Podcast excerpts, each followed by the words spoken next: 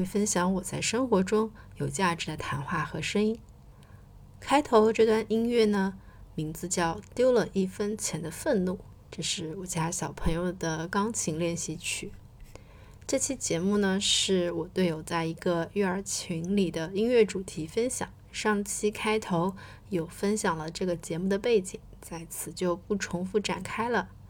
他呢讲了两个比较独立的主题，分别是音乐和原认知的关系，以及家长的陪练原则。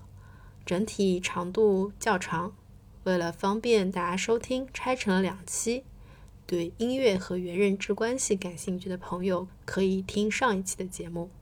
本期呢，是我队友音乐分享的下半场主题：家长的陪练原则。如果你家有正在学习音乐的小朋友，或者说你也是一个音乐学习者，希望这期节目对你会有一些帮助。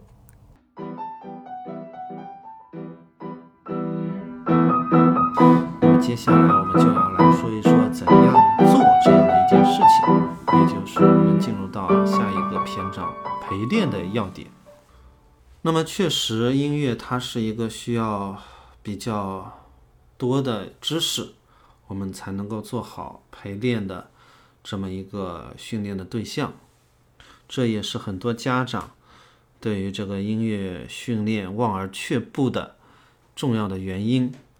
那么，我希望今天作为一个音乐从业者，跟大家分享一些跟陪练有关的原则，能够让大家觉得陪练它是一个可操作的这么一个事情。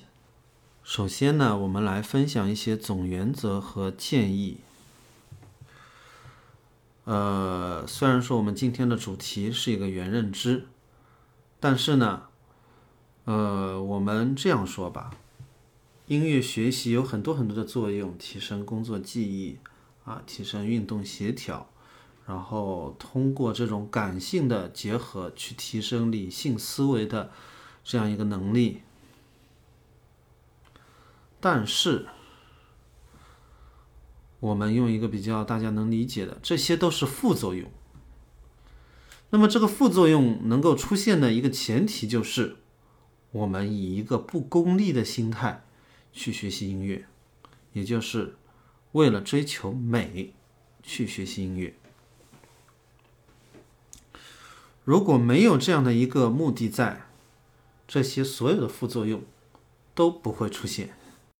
如果要为这个观点做辩护的话，可能要花更多的时间，所以我就不多展开了。我们今天主要就是这个建议，就是要引导孩子为了好听。而去练习，为了好听，去了解这个音乐的背景信息、音乐的流派信息，尽量去了解，尽量去体悟，而不仅仅为了正确，就是把这个东西演奏的正对，啊，演奏到考级要求，进行非常机械的，然后呢，其实是缩水的一些训练。那么这种训练呢，它对于学生的促进是远远不足的。那么第二个给大家的建议呢，就是要扶持孩子的自我效能感和兴趣。那么兴趣呢，当然其实跟前一点是结合的。我一直在问我自己的学生，哎，你为什么要学习长笛呢？学生第一开始就是懵的啊，我为什么要学习长笛啊？那我就问他了，你为什么不学唢呐呢？啊，你为什么不学不去学锣鼓呢？你去学大镲嘛，这也是音乐啊。当然，最后是为了好听，对吧？这个长笛吹出来多好听啊，而且姿势也很很好看啊。那个，安利一下，安利一下，哎，这个很好。那么兴趣呢，就是这个音乐本身的一种美，它给学生会带来这种兴趣点。那么在音乐学习当中，应该说自我效能啊，我觉得是非常容易激发的。为什么呢？因为我觉得练了就有效果，即使你是乱练，也会比不练要强很多。但是呢，可能确实有很多的音乐老师他没有学过心理学，所以呢，最后就是说这个学生当然练习的量也好，呃，练习的质量也好，可能没有达到这个老师所要求的东西，所以虽然说这次课会比上次课有点进步，还是劈劈头盖脸一顿骂。那么这样呢，学生的自我效能感就会就被破坏掉了。那么我们家长呢要注意，要扶持孩子的自我效能感。我相信，如果孩子坚持练两天，第三天他的这种熟练度，他的一些准确性，就会提升的非常的明显。这个时候呢，我们家长就要跟孩子去说：“你看你练了。”真的啊，你比前两天弹的好多了啊，你比前两天演奏的好多了。这一点呢，我也感谢我自己的父母以及我夫人，在孩子我这我这个孩子呢，最近也经常得到他们的鼓励，就说：“哎呀，你弹的比以前好的多了啊，你弹的很好听。”那我这个孩子呢，就觉得哎，我是一个学钢琴的，我钢琴还学得很不错。他最近还跟幼儿园的同学去炫耀啊，跟幼儿园其他的家长去炫耀，我学钢琴，我还学大提琴，啊，这个很高兴。那我想有这样的一种认识在，他应该是能够坚持下去的。那么接下去一点呢，就很重要，就是说，毕竟音乐是一个非常专业的东西，嗯，我们自己可能没有办法去。直接去教这个学生，不像语文、数学，这个脱离了学校，我们家长多少也能够代劳。但是音乐对于大多数家长来说，没有老师不行。但是我们要找什么样的老师？那么毕竟，呃，不同的学生他可能会学习不同的项目，有的学习民乐，有的学西洋乐，西洋乐当中也有吹拉弹唱。那么我这里就讲一点，就是要找到超越考级的老师。我这里呢也会遇到一些从别的老师那儿转过来的学生，最近就收到一个。然后呢，乐谱上面有大家都知道有两个字母，一个叫 P，一个是 F，分别是什么意思呢？我问这个学生，他说不知道。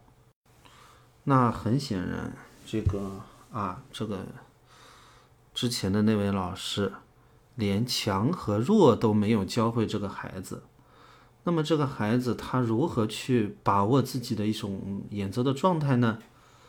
他肯定是不行。那么他如何去对这个音乐的情绪进行感受和认知呢？更不要说他把它画在演奏当中了。那么前面那位老师他肯定。关注点就是考级，因为考级，你不知道强弱，它也是可以通过的。你只要一个音不错，把它演奏完，那六十分总归是要给你的。那么显然，这样的一种训练和学习，它是非常缩水的，非常机械的，也无法引起这个孩子练习的一种动力。所以呢，刚才这位学生的家长跟我反映，就是以前这个老师。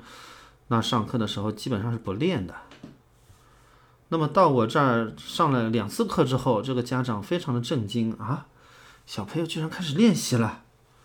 为什么？在我这儿上课好玩嘛？我会告诉他这个乐曲怎么到底怎么回事啊，好听在哪里？我会跟他讲啊，对吧？那么他就有兴趣去练习。我们自己呢，也不要有一种心态，甚至其实。当然，这个最近的两会，有一些音乐的从业者，当然我也觉得这个观点太极端了啊！不要考级，考级取消掉。我觉得那也不对。那你学了半天，我到底什么水平呢？没有一种客观的认证，这也不好。但是确实呢，呃，音乐的学习跟考级确实是没关系的，考级是一种结果。我们家长在陪练的过程当中，我们关注点也要超越考级，而是让这个学生，当然最好能够有一些副作用喽。没有副作用的话，他从音乐学习当中获得快乐，获得知识的拓展、视野的拓展也是很好的。那么总建议的最后就是说，在学生初级的阶段，尤其可能四五岁启蒙的时候。我们一定要给足陪练的时间，我们要非常精细的去陪伴这个孩子，因为这个孩子还没有这种能力去判断自己对还是错，那可能就是家长要辛苦一点，要听课，然后呢，要能够判断小朋友到底是演奏的正确还是错误，要给他一些具体的指导。但是我们具体指导的目标是要能够促使孩子自己训练。那么，怎样去促使孩子自己训练呢？这就是我们接下去的一个内容。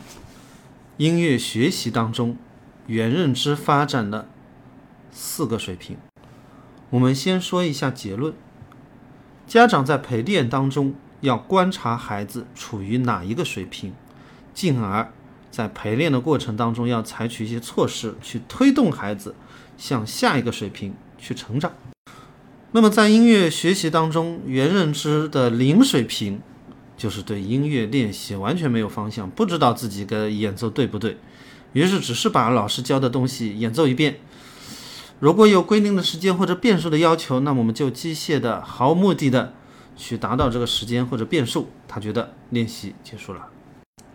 那么，在这个水平，家长能够非常明显的听到这个孩子的演奏是错误的，错误百出。但是孩子是不管的，他反正老师说我这儿要搞十遍，那我就搞十遍，这十遍全部都是错的，他也不管。在教学当中，总会会遇到一种一些学生，他即使是十几岁了，啊，他初中高年级了，甚至到高中了，他还是这个水平。我也是遇到过很多的这种挫折感，想了很多很多的办法去推动这些孩子去进步。但是呢，他的原认知水平 就到这个水，就到这个水准，很难有这种契机去再促进一下他的原认知。那么当然，好的案例也是有的，有的人通过某呃，当然也有量的积累，然后某一次课啊，突他突然明白过来了啊，原来我在练习的当中要关注自己的一种状态，他会有一种突破。那么从这个点开始，他后面的学习就会突飞猛进。他其实就是这种原认知的策略发生了改变。那么在这个学阶段，应该说四岁、五岁如果就开始学习音乐的话，孩子毫无疑问肯定是处于零阶段。这个时候，我们的家长呢，陪练也很简单，你这儿错了啊，再来一遍。我个人的体验，一开始我这个孩子在家练，完全是一种玩儿，啊，他一开始自己乱弹一番，然后翻拍开乐谱，像像模像样开始弹了啊，甚至呢，我这个孩子也挺逗的，他喜欢逗大人玩，他发现哎，他弹错了，我会好像很生气，他还故意弹错，但是呢，我坚持了一段时间啊，你这儿弹错了，你再弹再弹一遍。甚至呢，如果他逗我，我也会板起脸来跟他生气啊！你不能这样。我们现在在练习，他现在其实已经达到了一水平，就是知错能改。他弹错了，他能改，他知道弹错了，那么我要把这句停下来，然后这句要重重新弹。那么我们就如果看到这种现象，哎，学生。这个音吹错了，或者这个节奏错了，他停下来，然后把这个小节或者这个错误改正了，再往下演奏。那么我们就说他进入到原认知的一水平，知错能改，就是说他能够发现当下演奏当中的错误，并且立即纠正。但是呢，这也是一种非常低级的水平。为什么这么说呢？因为如果我们要求他再来一遍。百分之八十，他还会在这个错的地方再犯一次错，然后呢，他又马上去进行改正，然后再下去。这个时候再让他弹一遍，百分之八十他还是会弹错的。所以呢，这个知错能改，这仅仅是一种非常低级的原认知水平。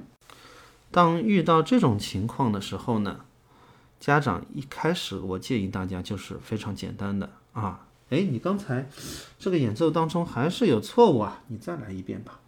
当然，一开始学生可能会不服气，我为什么要再来一遍？我弄过了呀。家长，我建议坚持一下啊，甚至呢，你还卖个关子。哎，我叫你再来一遍是有道理的，你试试看。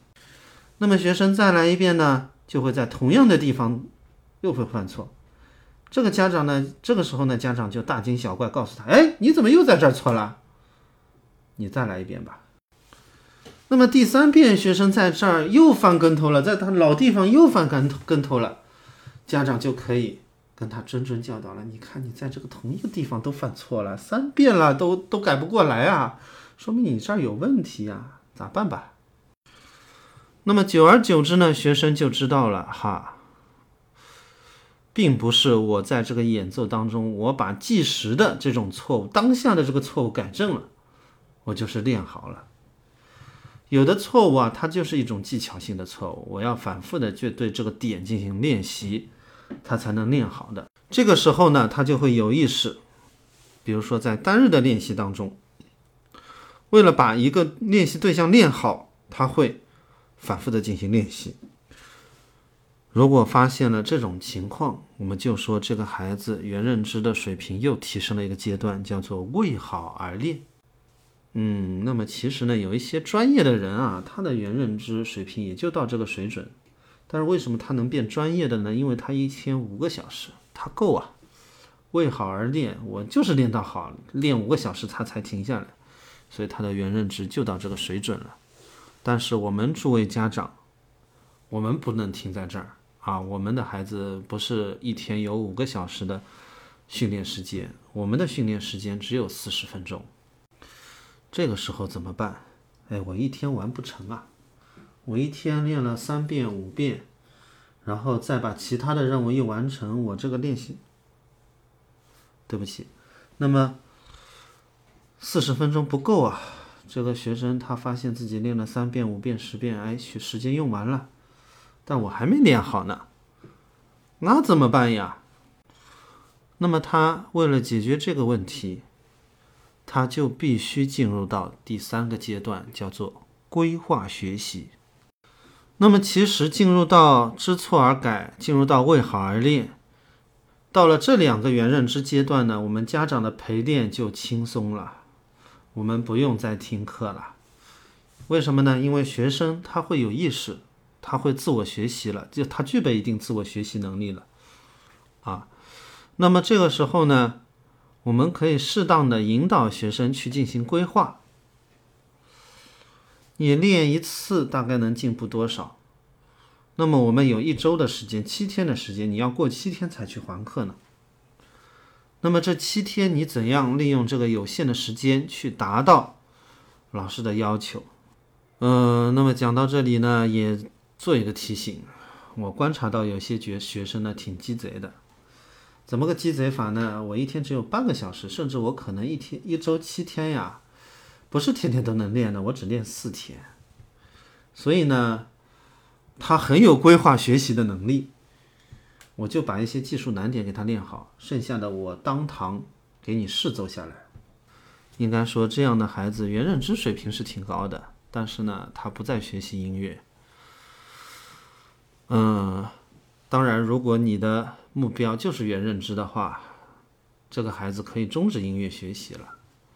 当然，作为一个音乐的从业者而言，我是希望能够给学生带来更多的东西的。我希望给学生能够关注到音乐的其他的方面啊。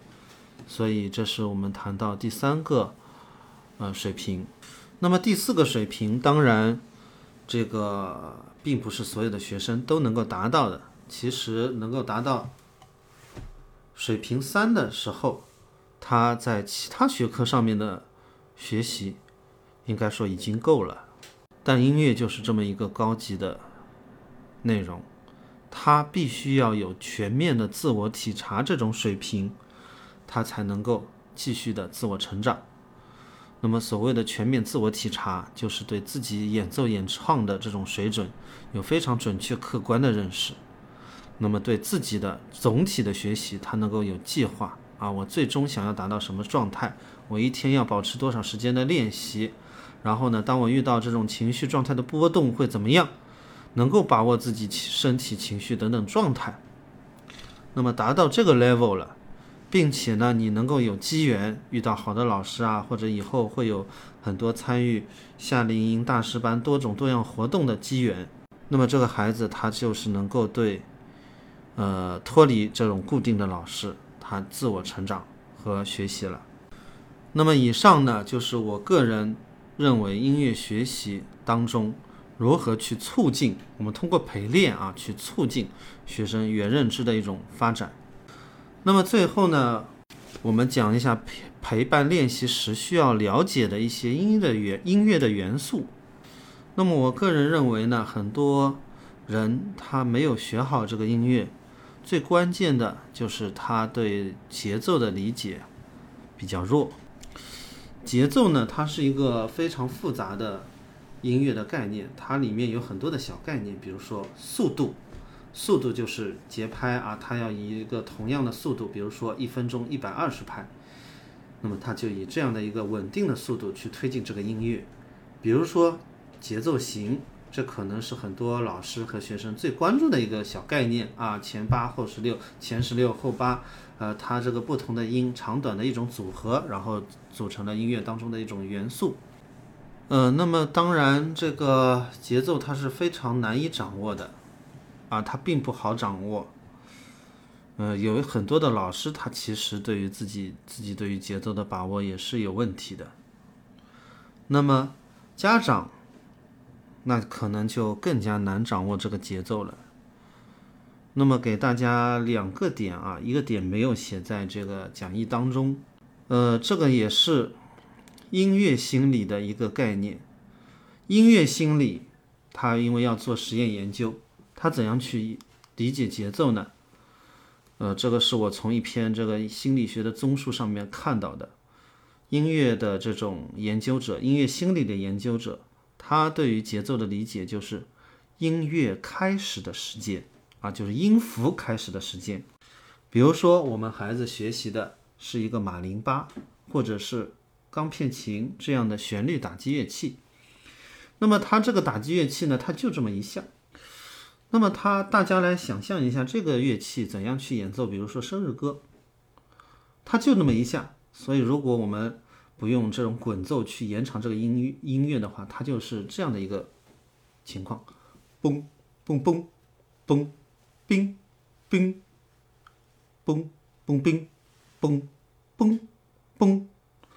嗯，虽然说它大家听的可能会觉得很好玩，但是这个乐曲它是成立的，就是说它只要在准确的时间点去敲这么一下，这个音乐就成立了。